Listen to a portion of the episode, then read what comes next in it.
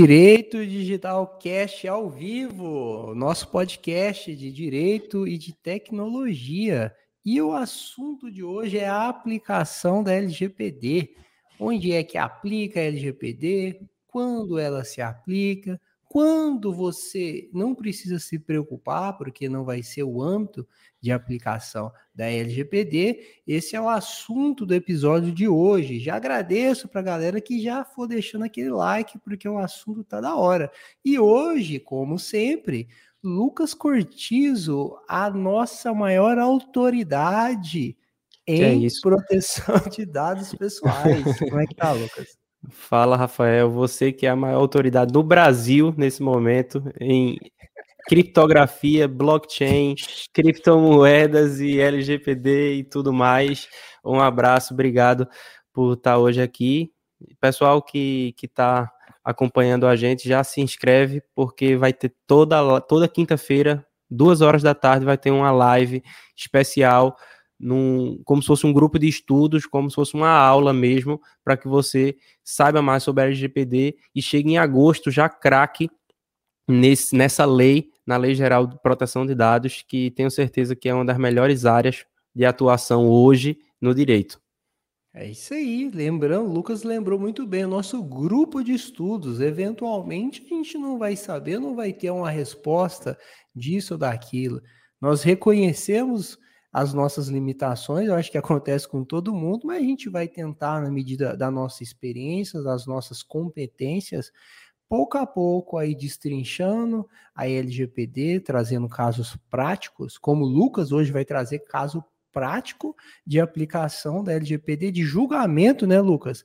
Que já rolou na Europa, onde discutia, e aí, aplica ou não aplica a legislação de proteção de dados? Toda a Luquinha tá aqui, sabe só tudo. Então é por isso que você tem que vir quinta-feira, 14 horas, você vai lá e se inscreve, porque o YouTube te avisa. Você está no Spotify, quer participar?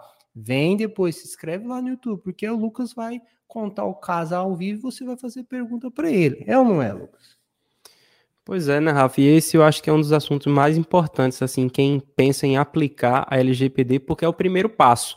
É o primeiro passo para você, quando você se depara com um cenário, você se depara com uma situação, né, com uma demanda que o, o seu cliente chega e diz, ó, oh, tô com esse problema aqui. O grande pulo do gato é saber se a LGPD vai se aplicar ou não aquele caso concreto. E a LGPD eu costumo dizer que é uma moldura. Todo para quando eu vou conversar sobre a Lei Geral de Proteção de Dados para uma pessoa que nunca ouviu falar, eu diz, ó, oh, imagina uma moldura de um quadro aqui, ó, uma moldura em que existem tratamentos de dados que vão cair fora dessa moldura ou seja, essa lei não se aplica, mas quando, quando cair dentro da moldura, a lei vai se aplicar. Então, a LGPD, proteção de dados, não é tudo, uhum. não, não significa tudo que você possa imaginar, mas ao mesmo tempo existem várias coisas, a gente vai ver hoje, principalmente no artigo 3 e no artigo 4 O artigo 3 fala do, do âmbito territorial da LGPD. Né? Como a gente prometeu falar do âmbito, existe um âmbito territorial e vocês vão ver que é muito amplo. Né? O artigo 3 ele abre muito essa moldura, mas aí uhum. o artigo 4 vem e diz, ó, oh, não, mas calma, mas existem alguns casos que a lei não é, é aplicável, e é isso que a gente vai ver hoje por aqui. Então eu posso falar que o artigo 3 está dentro da moldura, segundo o seu exemplo, e o artigo 4 né, os exemplos do artigo 4 estão fora da moldura, Lucas? É, um, é uma técnica legislativa, tá, Rafa? Então, assim, o artigo 3 ele, vamos dizer, ele, ele é porque agora eu não vou saber como é a técnica, o nome da técnica legislativa, mas é basicamente assim, o artigo 3 ele diz o que está abrangido, já o artigo 4 porque seria muito difícil você listar tudo que está materialmente abrangido pela lei, aí o artigo 4 vai e diz, ó, não está abrangido de forma material isso. Aí a gente vai ver que são é, a pesquisa, é, quando for para é, casos criminais, aí a LGPD não vai se aplicar, né? Então, existe um, uma lista de, de situações, como a gente fala, né? Aplicação formal, aplicação material da lei uma, uma série de, de situações que vão excepcionar. Então, pode até haver um tratamento de dados pessoais, mas a lei vai retirar a aplicação dela mesma por conta de algum motivo que a gente vai ver, né? Que é, uhum. são vários e depende de cada inciso. Tem gente, Lucas, que acha que a, a LGPD é só para empresa, né? É só no a empresa regularmente, regularmente constituída. Tem gente ainda que tem a dúvida. Claro, a pessoa que está começando o estudo, né? Se aplica lá, às vezes, pelo seu estado, pode, né? A pessoa jurídica de direito público. Isso nesse caso. Mas não é assim, ela logo no terceiro ele fala, ó, tratamento, se houver esse tratamento, se for para pessoa natural, que é a pessoa física, né? Isso. Se for para pessoa jurídica, aí ele fala, a pessoa jurídica é de direito público e é também de direito privado. E, e aí tem uma parte interessante também, que logo no primeiro artigo da LGPD, no primeiro artigo da LGPD, se lembra que ela coloca lá que o tratamento, aí ele põe uma vírgula, inclusive em meios digitais. Quer dizer. Também. Será que eu não aprendi, ou não, não, não aprendi, né? Mas a gente não ouviu tanto, tanto falar de LGPD, ah, é coisas da internet, digital, digital. E olha que a lei vem dizer, inclusive em meio digital. Quer dizer, que eu vou tratar todos os dados, independente do formato, e também aquele dado que tiver em forma digital, estando na Isso. internet ou não. Se está no Isso seu é... disquete, no seu pendrive. É, você notou bem, Rafa, que existe uma aplicação é, que vai além, então a moldura que a gente está falando aqui, ela vai além do artigo 3 e do artigo 4 O artigo 3 dá uma noção territorial né, da, da aplicação da uhum. LGPD, o artigo 4 diz o que não estaria é, abrangido, mas como você bem falou, o artigo 1 fala que diz, ó, não interessa a natureza do dado, seja digital, seja analógico. É, também o, o, próprio, a própria definição de controlador que você trouxe, que está no, no artigo 5 estou aqui com o LGPD na mão, artigo 5 inciso 7 fala que o controlador pode ser uma pessoa natural ou jurídica. Então, isso já serve também para a gente definir a aplicação da LGPD. Então, a, a LGPD a gente pode afirmar que ela se aplica a empresas, a pessoas jurídicas, mas o controlador também poderá ser uma pessoa física, uma pessoa que, é, de alguma forma, está tratando dados pessoais e aí caiu dentro do âmbito da lei. Uhum. É bem Por observado. Exemplo, aquele, aquela pessoa, o cara que, que utiliza o Instagram para fim comercial, né? E aí que vai lá numa festa, aí posta, aí marca, porque Isso. aquilo ali, ou filma e joga ele lá no canal de YouTube, monetizado, é uma pessoa física, né? Mas Sim. a utilização daquelas imagens, a utilização daqueles pequenos vídeos tem um interesse econômico e até, claro, a monetização, além disso, a autoridade, o perfil, o conteúdo que ele vem criando, e a pessoa natural, a pessoa física. Isso. Então, aplica a LGPD, não dá para sair filmando tudo e jogando na internet. Não. A gente estava então... até comentando, né? A gente estava comentando assim situações em que, ah, mas será que se eu, como pessoa física, estou numa festa com meus amigos e tiro uma foto, lógico que é, na vida real isso não vai acontecer, né? Você não vai ficar entrando com reclamação na NPD em Brasília porque um amigo seu publicou uma foto sua no Instagram. Isso aí não vai acontecer. Mas, mas é, saiba que uma vez que você faz uma publicação é, na internet, você está assumindo que aquela foto que talvez você tirou e guardou no seu celular, uma vez que você publica, o, o, que é, o que é que significa? O, o verbo é perfeito. É publicar, é tornar público aquilo que então você tem uma foto e quando você publica numa rede social, você torna aquela foto pública.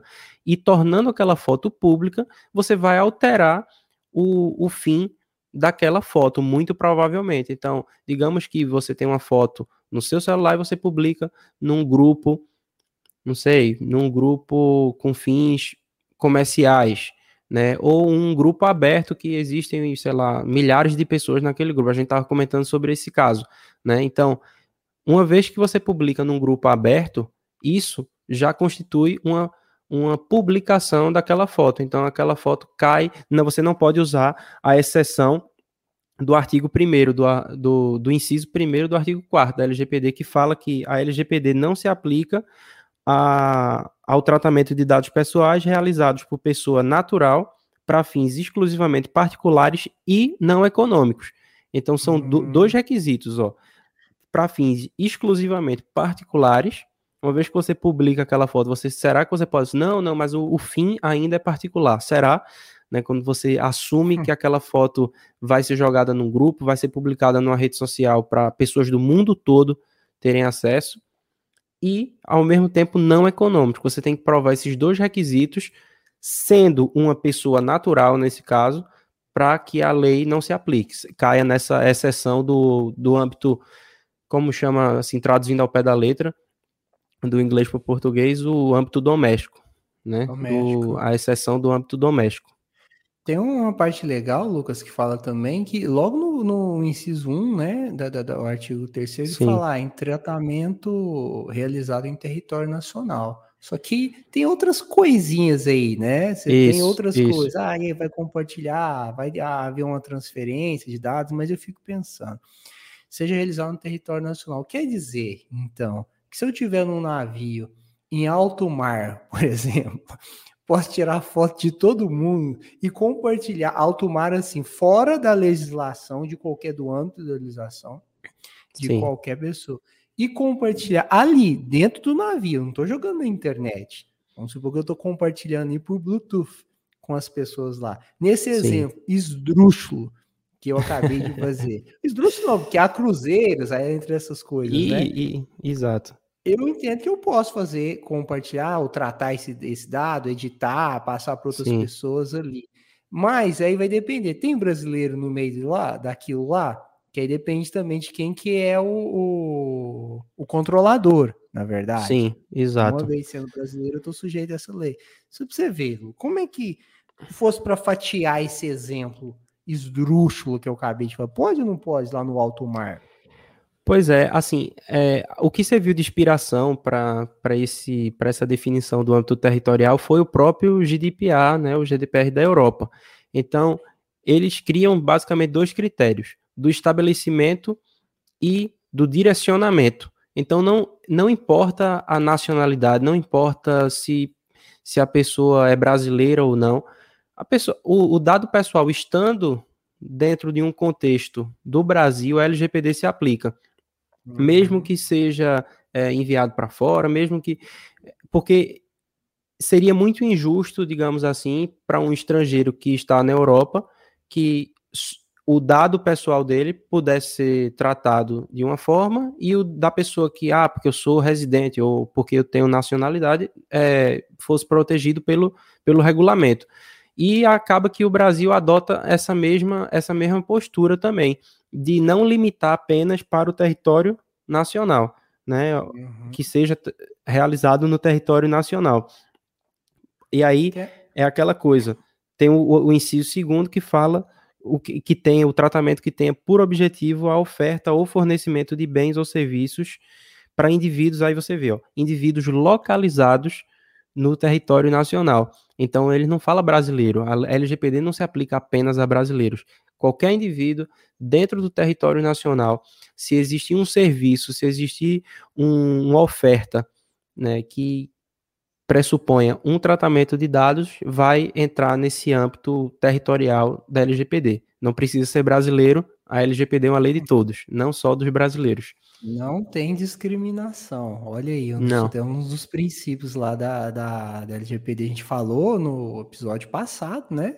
Isso. Quem quiser, a gente comentou sobre o princípio da não discriminação, é muito mais profundo do que isso, né? Um dos, uma das ideias seria questão até de discriminação algorítmica, bem lembrado, coisas, né? Bem Mas está lá no artigo 6 no, no episódio, na verdade, que a gente gravou na semana passada, vai lá, princípios da LGPD. A gente trouxe uma pessoa muito boa que veio falar para a gente, foi o Leonardo, sabe muito, deu uma aula, tá? Então é isso. É, não é só para brasileiro. O gringo chegou aqui no Brasil, colou chegou, no carnaval. Colou. Ai, ai, ai, pegou lá, baixou o iFood, começou a pedir isso, aquilo. Já tá, tá, tá, já tá abrangido pela LGPD, já tá protegido. Já tá na LGPD. É isso aí. E... Essa, essa é a importância, Rafa, só antes da gente passar, hum? é a importância da definição do âmbito. Né? O âmbito territorial é, é, é exatamente isso aí o, essa, essa proteção não discriminatória, como você bem, você bem levantou, porque seria muito fácil você criar estruturas até empresariais para que esse âmbito territorial, enfim, não fosse aplicado. Né? Você, pode, você pode dizer, por exemplo, ah, mas eu tenho uma empresa, é, imagina uma empresa americana, vamos dizer a Ford, a Ford não, porque a Ford já existe, enfim, empresas também e fábricas no Brasil, mas imagina uma montadora americana que apenas tem um escritório no Brasil. Ele disse: não, mas veja, tudo nosso é nos Estados Unidos, então essa lei não se aplica à nossa empresa se aplica, porque uma vez que você faz uma campanha de, de marketing, que você direciona, como a, o inciso 2 fala, quando você direciona um serviço, você está tentando atuar naquele mercado, e isso aí já configura, lógico, é uma análise caso a caso, mas chutando uhum. assim, né, criando é, situações hipotéticas, é, você, a empresa não pode se valer do, ah, mas eu só tenho um endereço postal, em, no, no, Brasil, ah, eu só eu não a minha sede é em outro país, não interessa. É, o tratamento está ocorrendo com pessoas e indivíduos dentro do Brasil, né? Porque é. a, o, e a gente sabe que hoje em dia, com a globalização, tudo fica mais difícil, né? De você, enfim, dizer que uma empresa só atua em um país e não atua em outro. Hum. Porque uma vez que você abre um site online, acabou. Né? Você Essa pode tá estratégia tá... aí de território da empresa, ah, vou abrir um escritório, por exemplo, Facebook, que tem um escritório na Irlanda, acho Sim. que o Google tem escritório na Irlanda. Há é. empresas, é. empresários aqui no Brasil que fazem opção para ter, por exemplo, escritório no Uruguai, que a questão de offshore em outros países também funciona muito bem para a questão tributária. Sim, funciona muito sim. bem para a questão tributária, né? Vai depender também da legislação, né? Aí você faz um estudo e aí eu vou direcionar a minha empresa, ir para cá ou para lá. Isso. Mas a LGPD já não é aquela lógica que o Lucas não. acabou de falar. Ah, vou lá, vou abrir empresa na, em Bahamas, né? Porque lá a empresa não vai ser tributada, legislação do Brasil, até não. Tá aqui no Brasil, tá mexendo com o brasileiro, tá negociando a é. transação, é. fim econômico, parará, vai aplicar a LGPD. É isso aí. E também, e as exceções, Lucas, lá para falar fora da moldura? Eu já vou começar aqui falando. Ó, aqui quando a gente fala sobre é, LGPD, a gente está falando sempre de dado pessoal. Ah, isso é muito claro, né? Dado pessoal. Mas há situações onde aquele dado pessoal ele é anonimizado, ou seja, eu retiro aquela vinculação que ele tinha, ou aquela a identificação, a capacidade de identificar aquele titular, e ele passa a ser um dado anonimizado. Então, a LGPD é bem clara. Eu acho que o RGPD também fala isso e fala muito melhor que a LGPD com mais ênfase né? Que dado anônimo, se é anônimo, não é um dado pessoal e não identificou, Exato. poderia identificar. Exato. Então, embora não esteja aqui no rol né, do artigo 4 aqui da, da, da, da LGPD, dos incisos, a gente tem que falar. Talvez não tá porque não é dado pessoal, então por que, que vai estar tá aqui, né? Fazer só um gancho, Rafa, para eu falei que era o primeiro passo era definir o âmbito. Eu acho que o primeiro passo é esse que você falou. É dado pessoal ou não? Porque se você for olhar o caput do artigo 4 ele fala: esta lei não se aplica ao tratamento de dados pessoais, dois pontos.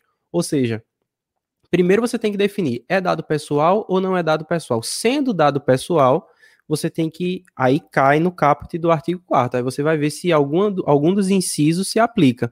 Então, é, permitindo o gancho aí que você falou, não, né, sendo dado pessoal, se for anonimizado, porque a própria, o próprio conceito de dado pessoal, que quando a pessoa for ler na lei, é informação relacionada à pessoa natural identificada ou identificável. Né? Então, se a pessoa relacionada àquele dado não é nem identificada nem identificável, acabou, é. não é dado pessoal, a lei já não se aplica por regra.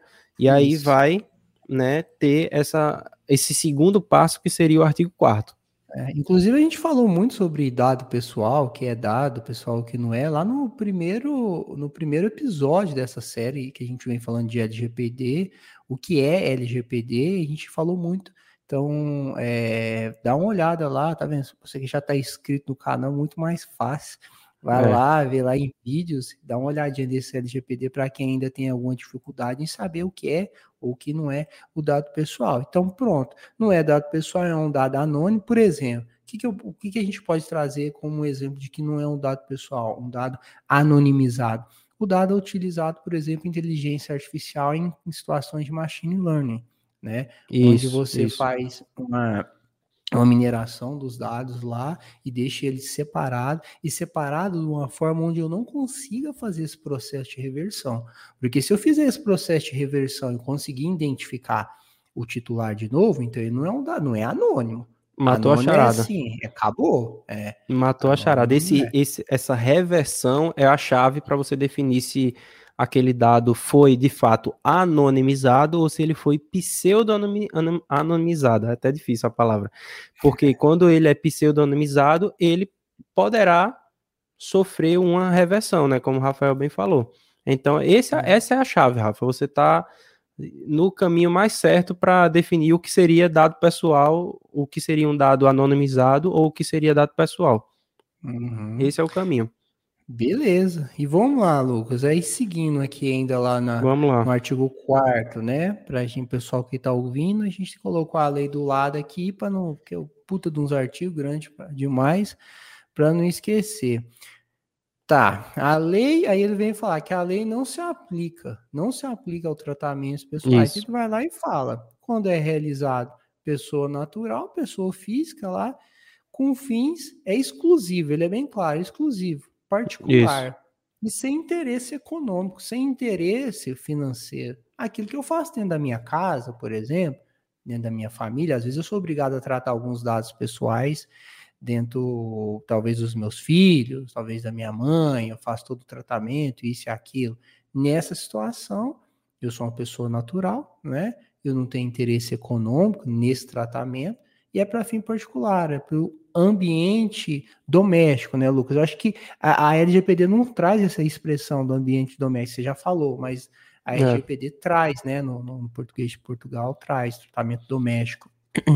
É, eu não sei como é que tá a, a tradução, né, mas é, no, na, se fala em inglês o household, né, e na tradução literal seria isso, né, seria doméstico, tudo, é, o que é household é aquilo que que não sai desse âmbito que acaba sendo basicamente a mesma coisa, assim, né? Não no sentido doméstico é, de casa ou de apartamento, mas assim, no sentido particular mesmo, né? Aquilo que acontece na sua vida particular.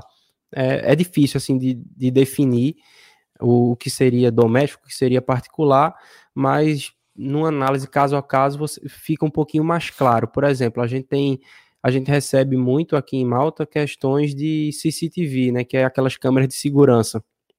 E aí é, sempre bate nessa questão do, do tratamento, se o tratamento é particular, se o tratamento é doméstico ou não. Então você instala uma câmera de segurança na porta da sua casa. Se essa câmera de segurança pegar um pedaço da rua, necessariamente você está, ou vamos dizer que não apenas pega a porta da sua casa, pega a, ca a casa do vizinho também. Você pega a câmera tem um ângulo maior. Então, você não pode dizer que aquilo é um tratamento doméstico, porque você está também tratando dados, você está monitorando a vida do seu vizinho, porque você sabe a hora que o seu vizinho sai, você sabe com quem ele chega em casa, com quem ele sai.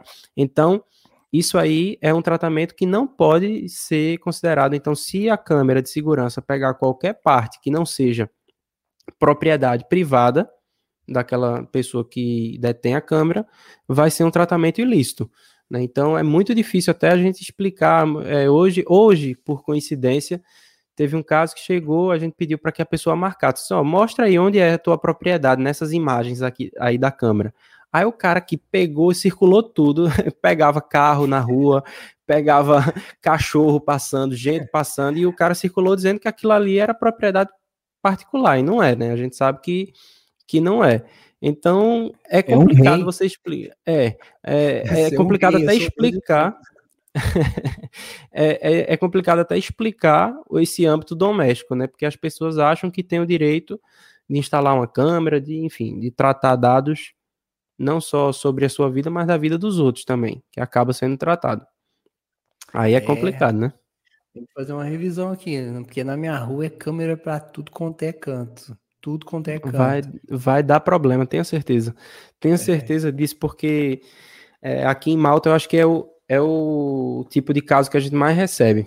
Esse caso de câmera de segurança. Porque o pessoal instala, né, tem acesso e é complicado. E eu tenho certeza que o que eu acho que o argumento, eu acredito que o pessoal leva muitas vezes é a questão de segurança pública, né? Questão de segurança, às vezes, eu não sei se aí acontece muito aí em Malta, o Lucas. Aí aqui no Brasil tá normal, não sei quando você, quando você saiu, tava assim, hum. é que você faz um consórcio com o pessoal da rua aqui. Aí paga um tanto de dinheiro, aí espalha a câmera na rua, tudo quanto é canto né? Só que aí tem uma questão. Aí eu consigo monitorar isso no meu celular e todos os moradores conseguem fazer isso, mas isso também é disponibilizado é, para a polícia militar. Acontece aqui, muito em Minas, Sim. em Uberlândia. Então a polícia está ali monitorando, mas todos os moradores também conseguem ver quem está passando, quem não está, parará. É. Não sei, acontece aí, assim aí em Malta? Eu acho que assim não acontece, mas a gente tem que levar em consideração a, o nível também de violência né, do, do Brasil. Então, pode ser que, enfim, as pessoas consigam chegar né, nessa. não do tratamento para fins é, particulares, exclusivamente particulares e não econômicos, eu acho que não caberia nessa exceção, uhum. mas entraria, como você falou, na exceção de segurança pública. Mas aí tem que ser feita uma análise, uma consultoria mesmo dessa implementação, para saber se. Porque existem formas de você minimizar. Os princípios, mesmo assim, se aplicam, né? Então, é, existem formas de você minimizar aquela. Enfim, aquele tratamento. Então, ao invés de um morador ter acesso àquela filmagem, a, só a polícia tem acesso àquela filmagem, não é para segurança pública, porque o morador vai ter acesso à filmagem das casas de, da rua inteira. Aí, se a fofoca já reina, imagina se o pessoal tivesse acesso à câmera que, enfim, monitora a vida do, do vizinho, né? A gente já monitora sem câmera, imagine com câmera. Então a gente tem, é. que, tem que evitar esse tipo de, enfim, de tratamento. Então eu acho que é uma forma até desses consórcios buscarem uma consultoria jurídica para ter certeza mesmo que, enfim, a LGPD está sendo respeitada. Vamos, vamos confiar que aí essa, essa aplicação, esse tratamento cai nessa exceção da segurança pública, vamos, mas vamos fazer de uma forma certa para ter certeza que nem todo mundo tem acesso, apenas a polícia, apenas em casos. E aí, quando é que aquele dado vai ser deletado? Tem várias coisinhas que uhum. uma implementação, uma consultoria deixa isso mais amarrado e não deixa, enfim, tudo solto Exatamente. e cada um fazendo do jeito que quiser. Porque eu entro, que é até uma das exceções, né? Segurança pública, que tá isso, lá. Mas isso. beleza, mas o Lucas falou, eu vou, eu vou, eu posso gravar isso e usar isso depois, assistir depois, ou não, é só no momento, que talvez eu tô chegando na minha casa à noite. E eu quero ver ali como é que tá a rua, se tá tudo tranquilo, né? Se eu posso entrar com meu carro, não tem alguém suspeito. Beleza mas eu faço isso. Vamos supor que tenha um, talvez uma briga de um vizinho lá que no sábado à noite bebeu demais, desceu o cacete na mulher e tá ali, você gravou tudo aquilo e vira aquilo fofoca e joga na rede social. Às vezes você nem viu, mas você tinha gravação.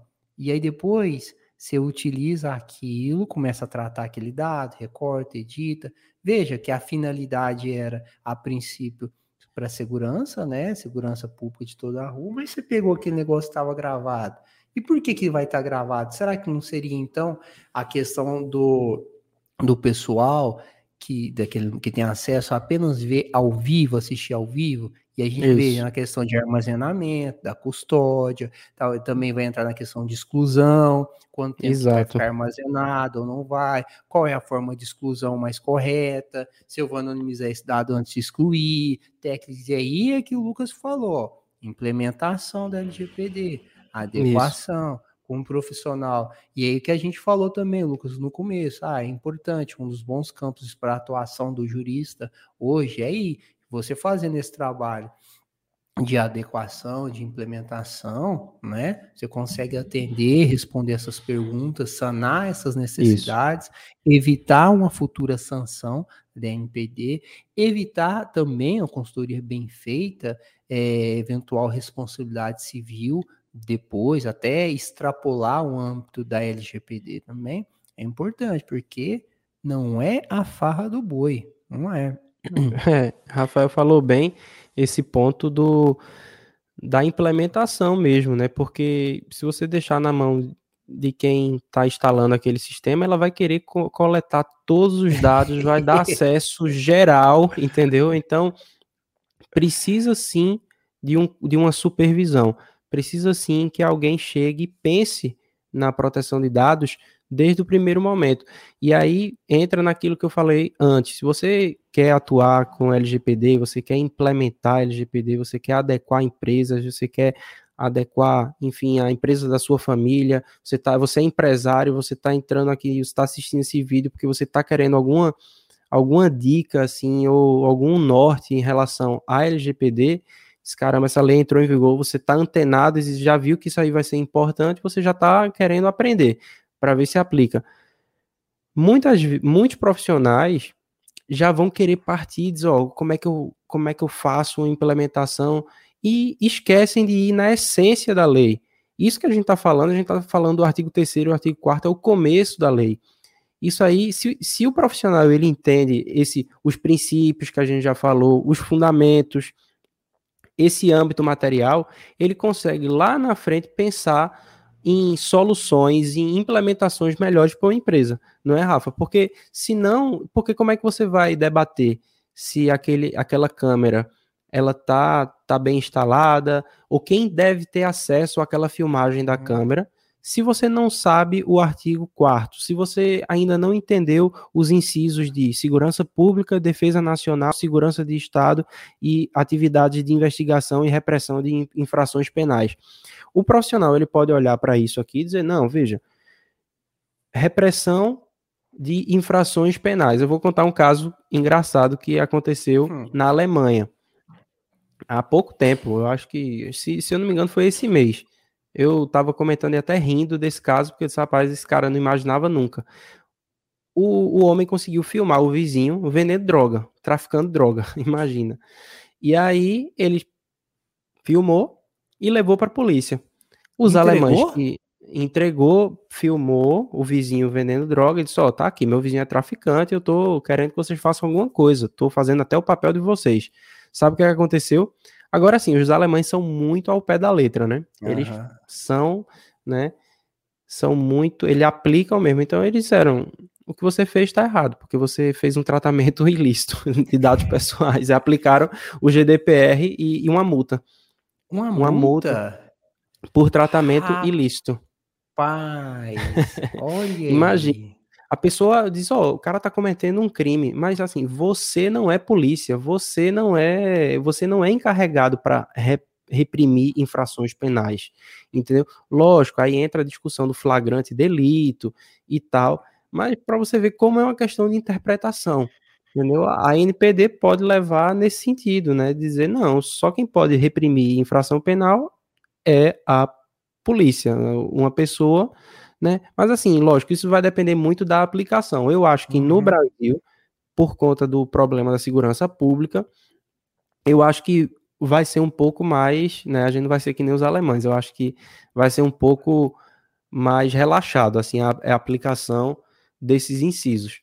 Tá, é, então... É, não, aí você, inclusive aqui no Brasil, você precisa fazer uma análise com, com, com, com o restante né, do contexto legislativo também. Aí vai Isso, entrar também. Na, a questão de, de produção de prova também, da legítima defesa, por exemplo. Tem um caso, já contou um caso, vou contar um caso também de, de, de Portugal e aconteceu também na Espanha uma situação de um, de um, crime, na verdade, uma ameaça à integridade vários crimes, na verdade, ameaça à integridade da família, invasão de domicílio, ou em outros crimes que tinha lá, coisas, e uma pessoa fez a captura da imagem, fez a filmagem, e aí? a imagem, e aí foi até a delegacia para fazer a denúncia, prestar, prestar queixa, E a delegacia, não, não, não aceito pendrive, não sei o que tem, o que essa pessoa fez? Pegou essa filmagem, subiu de forma privada na nuvem, mas de forma privada, disponibilizou esse link com QR Code na, na queixa. E a partir dali tinha a pessoa que quisesse, que estivesse manuseando os autos do processo, do, da, do inquérito, né? Sim. Poderia ter acesso, apenas aquela pessoa, porque era um link de acesso restrito. No entanto, com essa pessoa conversando com o advogado depois, um advogado português falou: você não poderia fazer isso. Você captou a imagem das é, pessoas sem autorização. E vai além da RGPD, também no caso lá, que é uma cultura europeia, né, de tanta privacidade, em algumas situações você não pode utilizar a captação daquelas imagens mesmo em outro processo, até como prova de outro processo. Sim, em sim. raríssimas exceções, raríssimos, quando talvez você venha captar uma quantidade de pessoas ali, é por interesse público, comum, parará, entre outras coisas. Que situação que, obviamente, na iminência de um crime, você pode tranquilamente captar isso e disponibilizar a autoridade policial, eu acredito, aqui no Brasil. Que assim não, é, eu acho que também não vai ser, não vai, não vai existir esse radicalismo todo, não. É, eu que comentei... tem um jeitinho brasileiro também. Né? É, é, é, sempre.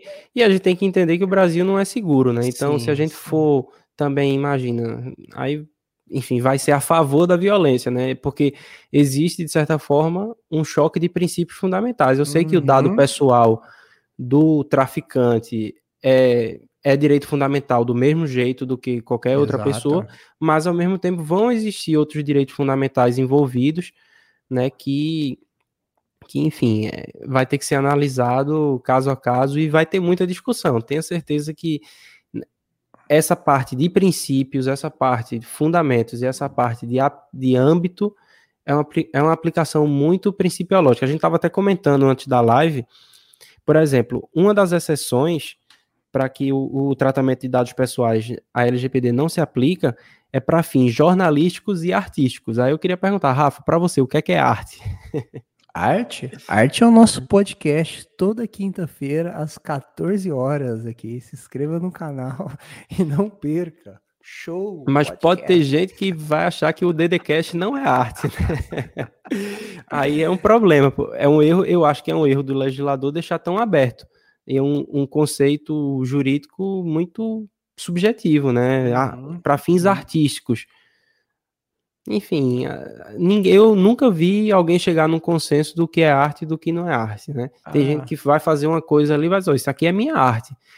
E é difícil você chegar para essa pessoa e dizer, não, isso aí não é um fim artístico, então a LGPD se aplica. Pois é, é difícil, né? Esse quadro que o Lucas está, para quem está ouvindo, o Lucas está com um quadro atrás dele, de cenário, que deve valer mais ou menos uns 20 a, a, a 30 mil, 30 mil euros, euros. Sim. Né? Beleza, vale, é arte. Mas se fosse o Lucas mesmo que tivesse feito aqueles desenhos ali. E fui eu com coisa... três anos, né? Por isso que ele tá aqui. Até. Por isso é, que ele é, vale tanto, né? É, eu não consigo é fazer outro tão bom. É. é, é, muito subjetivo mesmo, né? E artistas e jornalísticos também, fala, tá aí na exceção, né, Lucas, de tratamento. É claro que é o jornalista, ele tem os princípios que ele precisa seguir. Não dá para pegar a imagem de uma criança e jogar lá, não só por conta de, de LGPD, mas por conta Isso. do estatuto da criança e do adolescente, entre outras coisas. Você precisa fazer uma análise dinâmica, dependendo. Ah, tô só tratando Exato. dado, beleza. Talvez no tratamento você pode fazer aquilo, mas talvez você esteja cometendo alguma ilegalidade, algum ilícito, às vezes até um outro crime, né? Mas para fins jornalísticos, puramente jornalísticos, eu acho que eu posso informar, tratar aquele dado, pegar aquelas sim, informações, sim. jogar ali e fazer é complicado. No, casos práticos chegam e são muito complicados. Quando, quando se trata é, de fins jornalísticos, você não sabe, assim, é, tem que ser uma análise muito fria, muito analisada mesmo assim, dá, dá, tem que ser muito detalhada em relação à situação em concreto, porque é, existe a liberdade de expressão, existe a liberdade de opinião, mas também existe a, a, a proteção de dados pessoais como um direito fundamental também. Então, uhum. tem que ser, tem que se pesar o que é que se aplica nesse caso, né, num, num caso concreto. Mas é uma exceção. É uma exceção, como a gente falou, da aplicação da LGPD. A LGPD não se aplica quando foi entendido que é um fim jornalístico. Né? Imagina que é, uma, uma notícia sai é, dizendo que o político fulano de tal é, foi indiciado por corrupção e, enfim, cometeu isso, desviou a merenda e tal, tal, tal. O político, ele não pode usar, e muita gente faz isso já com, com o GDPR, e eu acho que vai fazer no Brasil, de tentar usar a LGPD como uma forma de se proteger né, de alguma de algum de alguma divulgação assim que, que ela não queira, mas ela tem que entender que aquilo ali é um fim jornalístico. Ele quando ele foi eleito e ele assumiu aquele aquele risco de que um jornal ele pode sim veicular é, notícias que relacionam o uso do dinheiro público com, lógico, aí tem que ter uma responsabilização se se disser que a, a pessoa é culpada sem ela ter sido é, culpada com trânsito em julgado, tem outras Crime questões com isso. Né? Uhum. É, exato, exato. Mas sob a LGPD, vamos colocar assim como uma exceção, não vamos complicar também tanto não, mas deixando essa nota.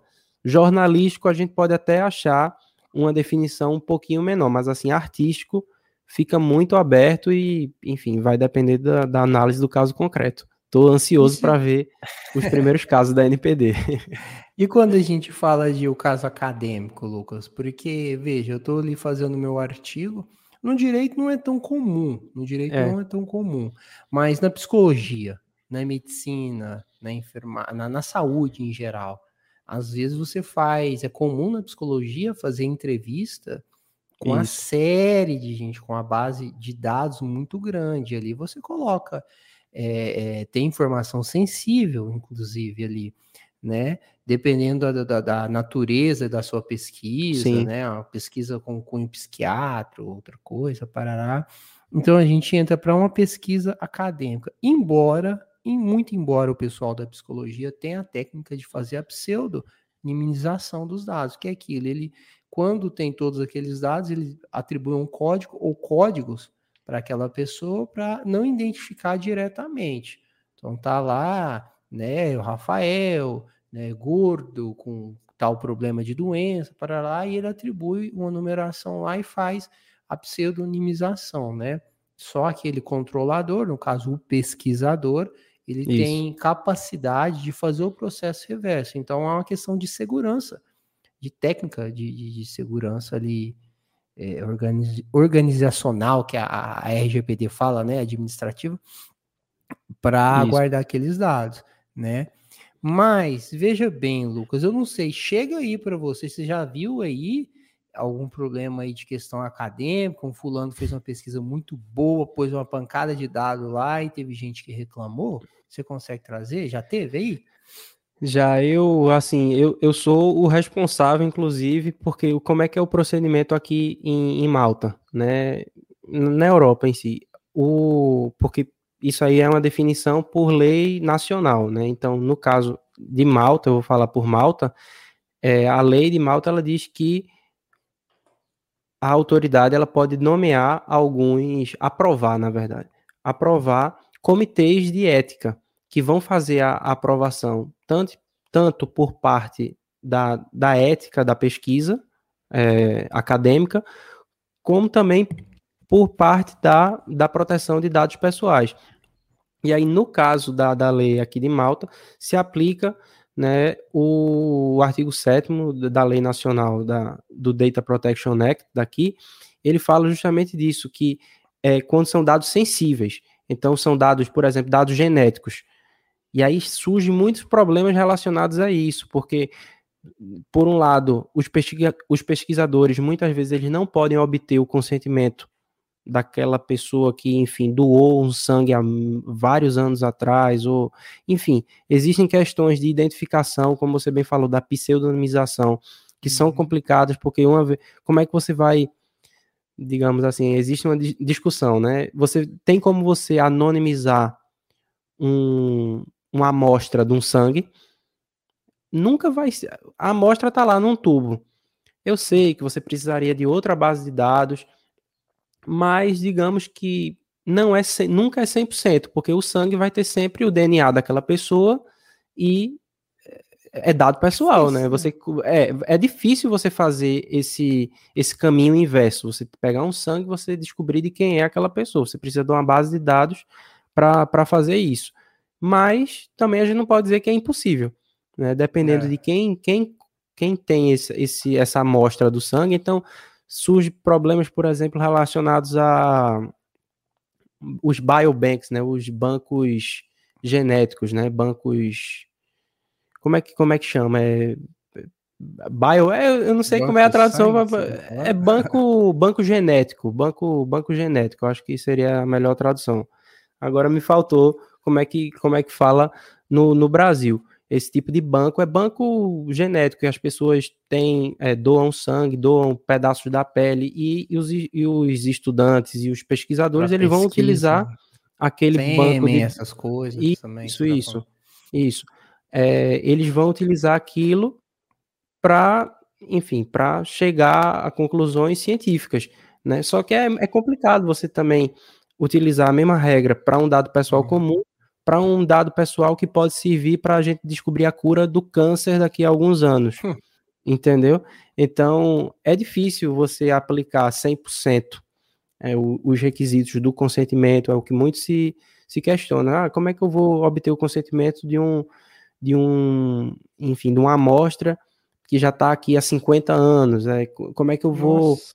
É, como é que eu vou reobter, como é que eu vou recontactar aquela pessoa que doou é, o sangue, enfim, para estudo e a gente descobriu a cura daquela doença e depois de 10, 15 anos eu tenho que recontactar só, a gente tem a cura, a gente descobriu uma vacina para aquela tua doença. Ixi. Entendeu?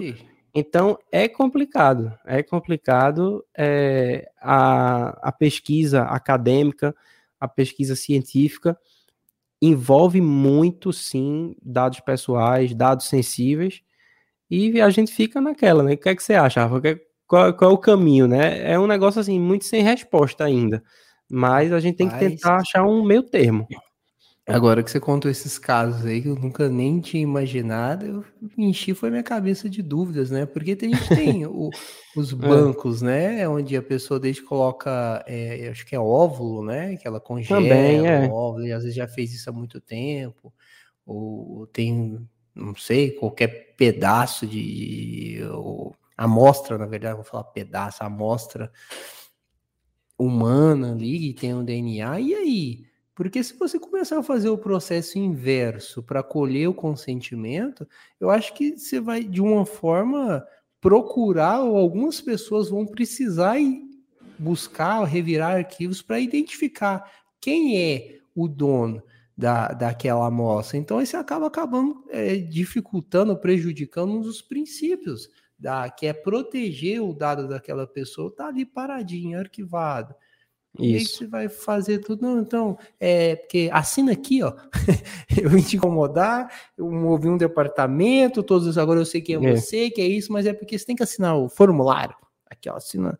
É complicado. Qual é o prazo de, de retenção para um, um, um, dado, para, enfim, para uma amostra de um DNA? Né? Qual o prazo de retenção para um pedaço da pele que a pessoa deixa num, num, num biobank desse para para análise assim futuro, você não sabe quem e se alguém um dia vai conseguir chegar a uma resposta para uma doença. Então, é, é muito complicado, porque às vezes é mais fácil, a gente, ó, esse documento aqui, a gente entra numa empresa só, esse documento aqui, ele, depois de cinco anos, ele tem que ser apagado, porque depois de cinco anos não existe nenhuma justificativa legal para você continuar com esse documento. Mas será que cinco anos é suficiente para uma pesquisa acadêmica? Será que daqui a hum. cinco anos a gente vai evoluir? Será que, imagina, daqui a dez, aquele, aquele mesmo, aquela mesma amostra, talvez ela fosse chegar a uma cura de uma doença. Então, é por isso que a LGPD, ela é clara, assim, para fins acadêmicos, aplicando, né, o, as hipóteses do artigo 7 e 11 desta lei. Então, ela desenvolve né, o mais em relação a, a essa sessão do uso acadêmico mas também é uma discussão boa, né? A gente não consegue yeah. chegar no, numa resposta de sim ou não. Muito boa. Para quem está assistindo ouvindo, marca aquele amigo seu pesquisador, aquele amigo seu da academia, ó, vai lá a partir do minuto 45, se tiver com preguiça, a partir do minuto 45 é uma discussão boa sobre pesquisa, academia, proteção de dados pessoais, entre outras. Mas joga lá, joga lá para aquele amigo seu pesquisador da universidade, sempre tem.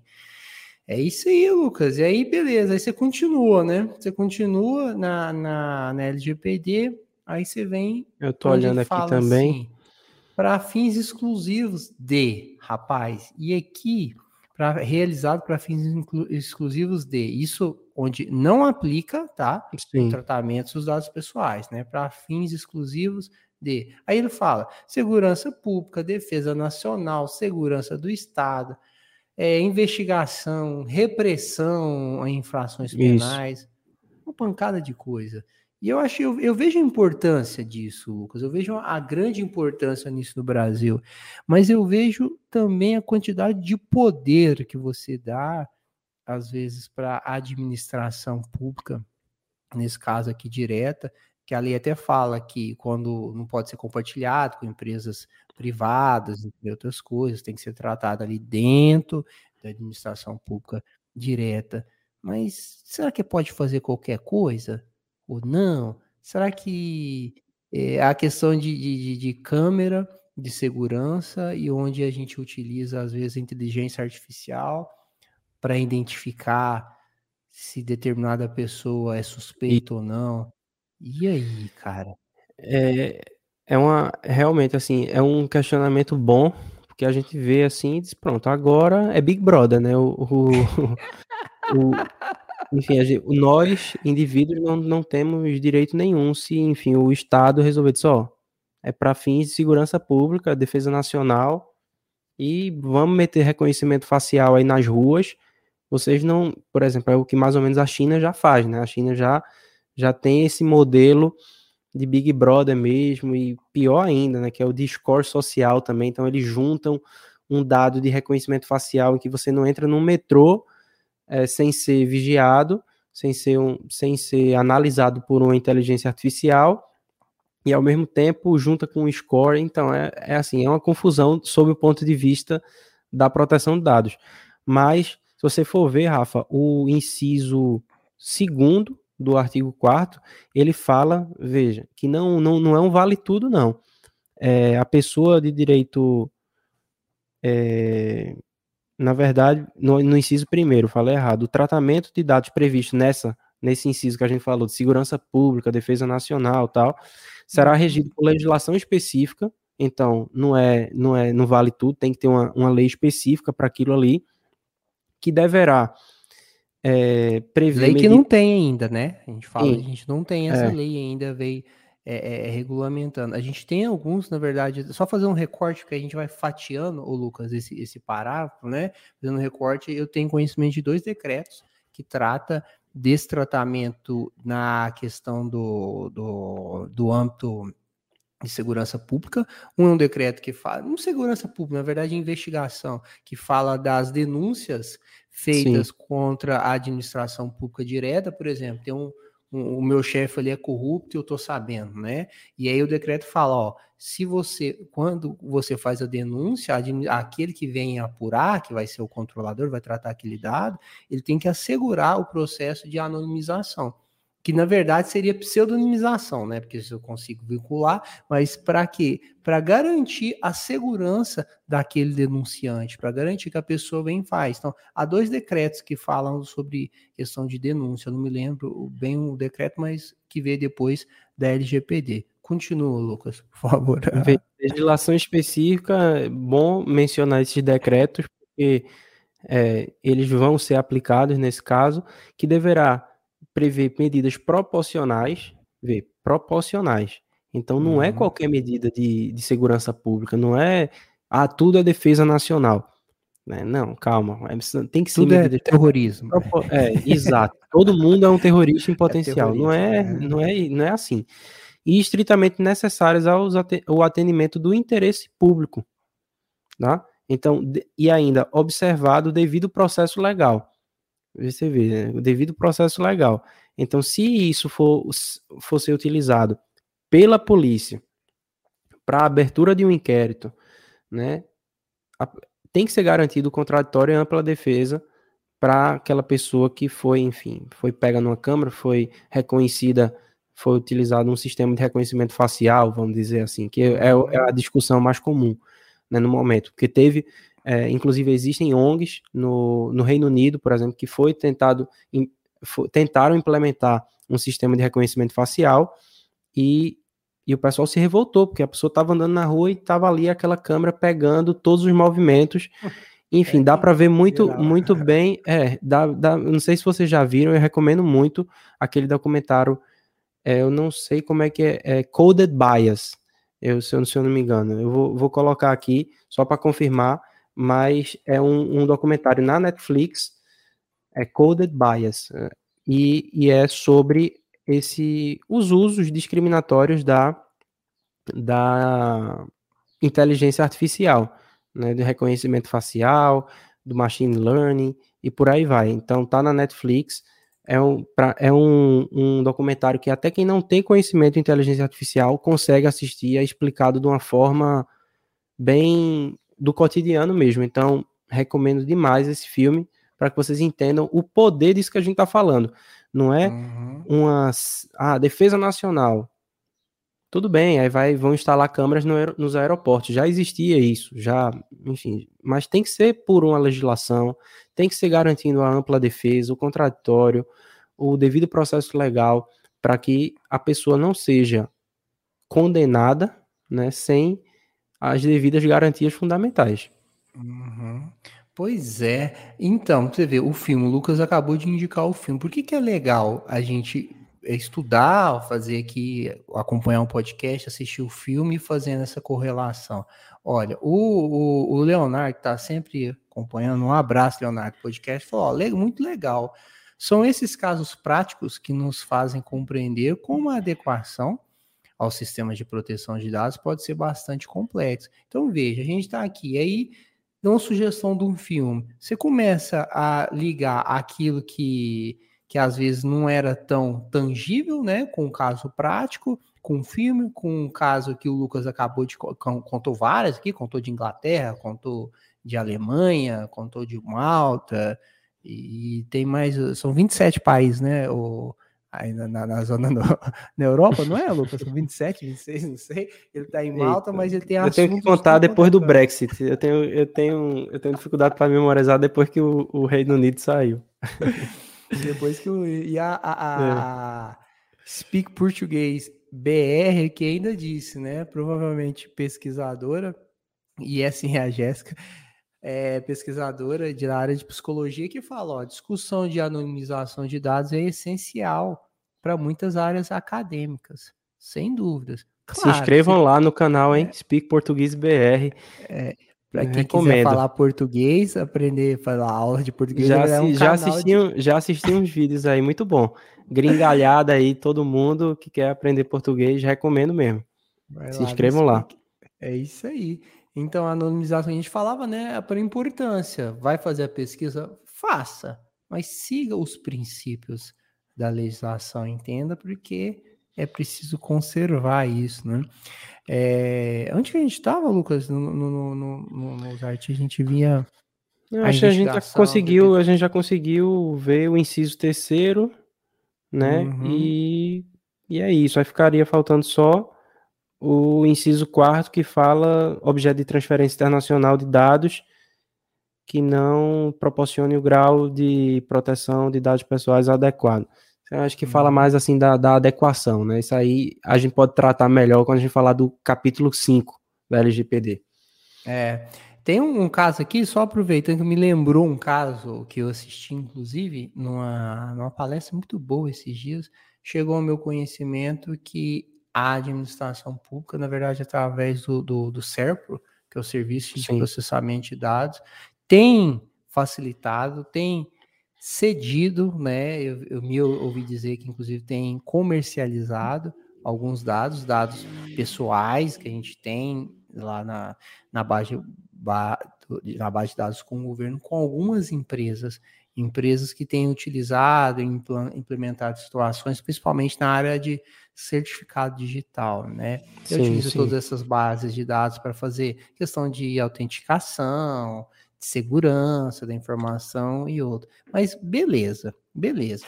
Isso aí está sendo. Há uma discussão muito grande. Há, inclusive, não sei se foi o Ministério Público ou a associação, algumas associações que entraram com algumas medidas, pediram esclarecimento, mas a lei é clara, falando que é, lá no parágrafo segundo ainda, né? A gente está falando do artigo 4 que esse tratamento que a gente tá, acabou de falar lá do artigo terceiro, né? Que é segurança pública, defesa nacional, tal, esses dados, esse tratamento. Sim ele é para pessoa, ele é, ele é vedado para pessoa de direito privado.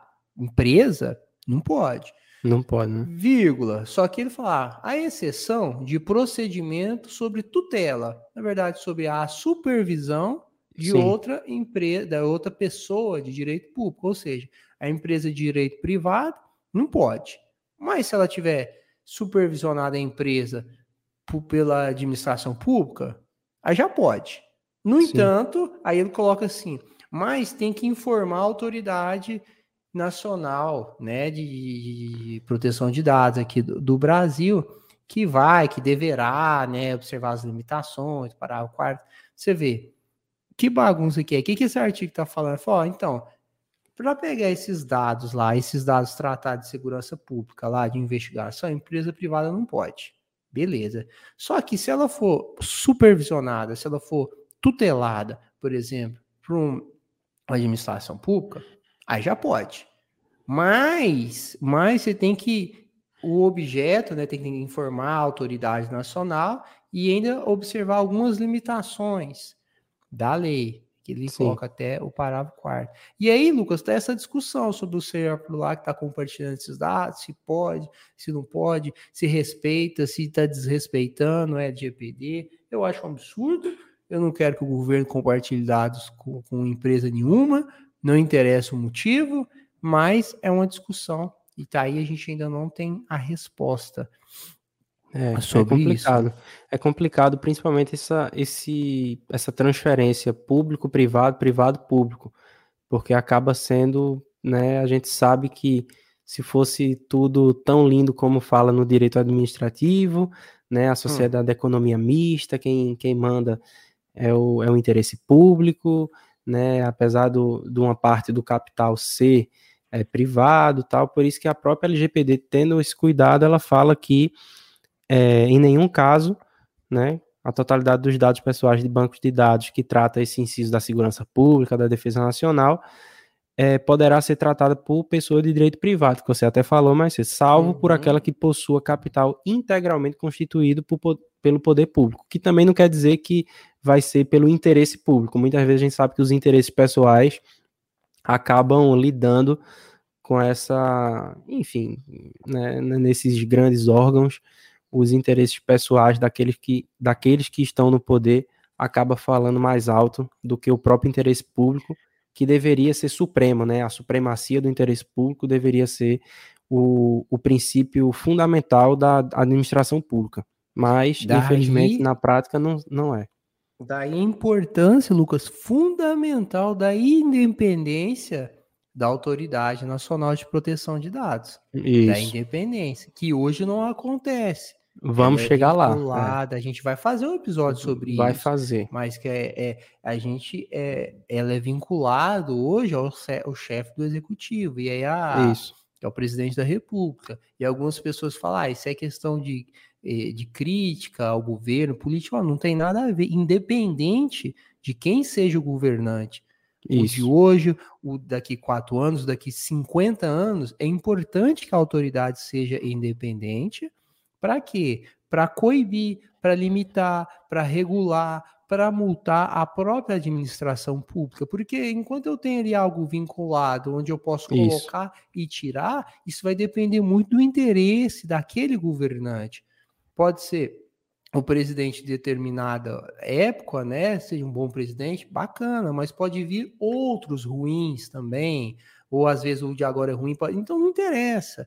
Precisa dessa independência para que Precisa. essas pessoas, esses servidores que estão dentro da, da autoridade, né, tenha, eu, diria, eu diria, não, não esteja submisso ou deva favores ou qualquer outra coisa. Então, algo pois é. bem é. interessante, tá? Mas eu acho que a gente precisa, né, fazer um episódio só para a autoridade, porque tem muita coisa para ser falada, né? Eles, eles já estão trabalhando bem, né? Começando a divulgar estudos, abrir, inclusive, consultas, e vai ser, vai ser um episódio muito bom. E eu tenho certeza que todo mundo vai acompanhar, o pessoal já está gostando dessa série, né? Nesse, uhum. Desses encontros semanais sobre a LGPD. Tenho certeza que quem estiver acompanhando desde o primeiro episódio, já já está mudando um pouco a visão que tem sobre a LGPD, já quem sabe já, já começou até a aplicar, já começou a tentar uhum.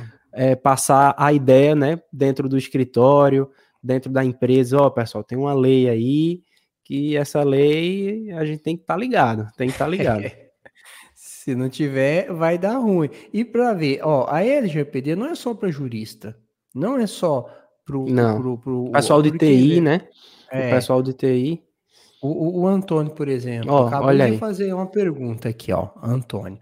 Eu Antônio sou formado Vieira. em TI. Seria interessante ter um após em direito digital? Bom, eu vou responder depois o Lucas responde o que, que ele o que, que ele acha. Vou te dar um exemplo. Trabalhando em TI, estudando, conhecendo a lei, por exemplo, você pode ser DPO. Você não precisa ser do TI, você não precisa ser jurista, você não precisa ser nada, porque a lei não fala, ah, tem que ser advogado, tem que ser não. informático. Não tem. Você pode ser como eu conheço, eu sou professor numa pós de DPO, onde há alunos de marketing, alunos da administração, alunos de contabilidade. O que você precisa é conhecer a legislação, conhecer as melhores práticas, né? Conhecer Isso. as técnicas, aí você vai precisar, por exemplo, eu falei aqui de anonimização, de pseudonimização, você não precisa colocar a mão na massa e fazer, mas você precisa entender se aquela prática, se aquilo foi bem feito, se foi correto, tá bem próximo da, da, das instruções, né, da NPD, que hoje ainda não tem tanto conhecer a lei. Então, se é obrigada, a, a fazer uma pós-graduação, já respondendo, para trabalhar como DPO?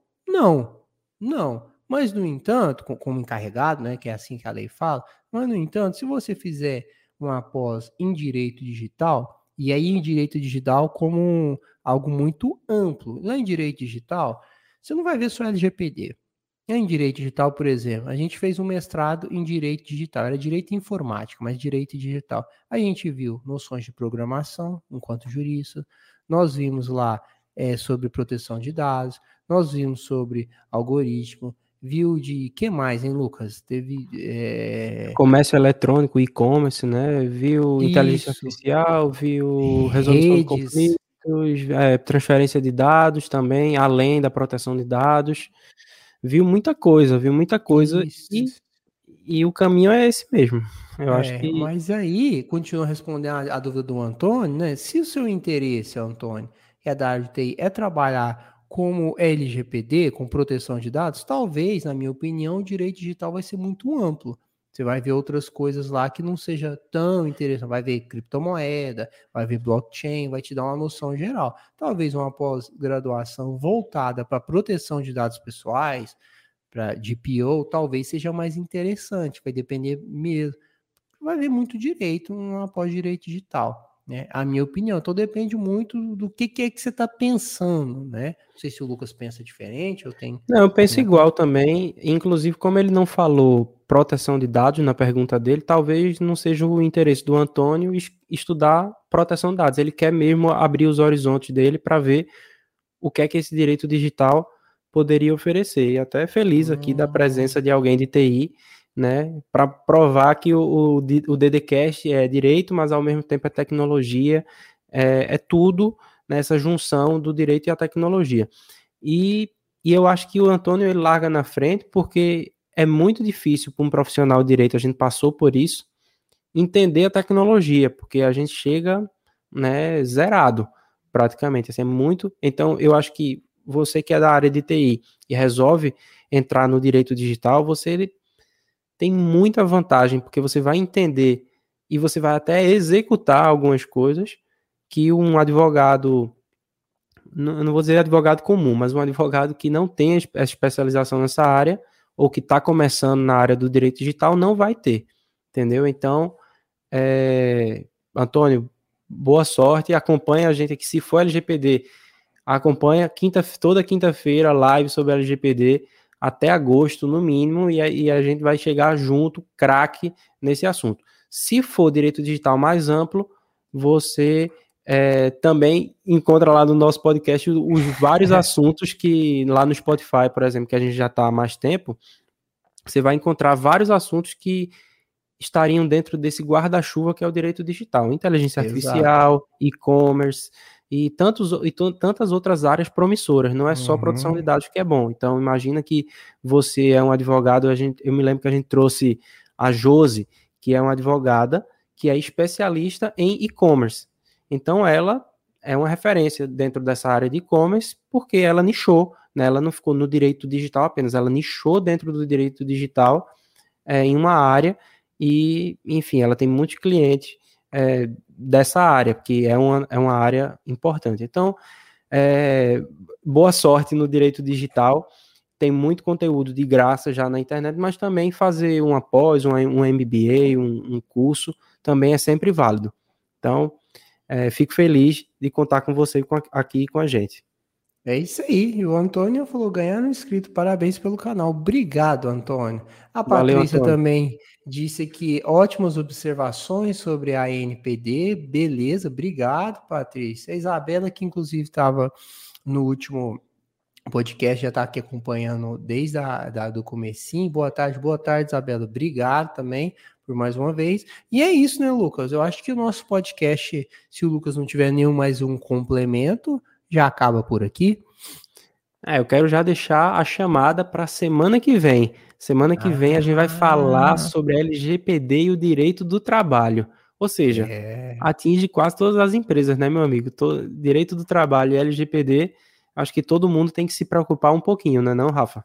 Exato. E na, e na próxima semana a gente tem um convidado que é o André. O André ele é presidente da Comissão de Direitos de Trabalho aqui em Uberlândia advogado atuante há muito tempo e estudioso da LGPD também, para ajudar a, a gente a discutir, trazer caso prático também, vai ser bacana. Boa. LGPD e direito do trabalho, nas relações trabalhistas, a gente vai falar se tem que adequar ou não tem que adequar contrato de trabalho, como é O evento faz, já está criado, né? Então, quem tiver já aqui, tá já clica no canal Direito Digital Cast, se não está inscrito, se inscreve e já ativa o sino para ser notificado na quinta que vem da live, né? LGPD e Direito do Trabalho. Essa aí vai estar tá imperdível. É isso aí. Muito obrigado a todos que compareceram. Muito obrigado a você que está ouvindo no Spotify, Deezer, iTunes, Cashbox, entre outras plataformas, onde a gente também tem o podcast gravado. Um grande abraço e até a próxima quinta, às 14 horas. Valeu, pessoal. Um abraço e até a próxima.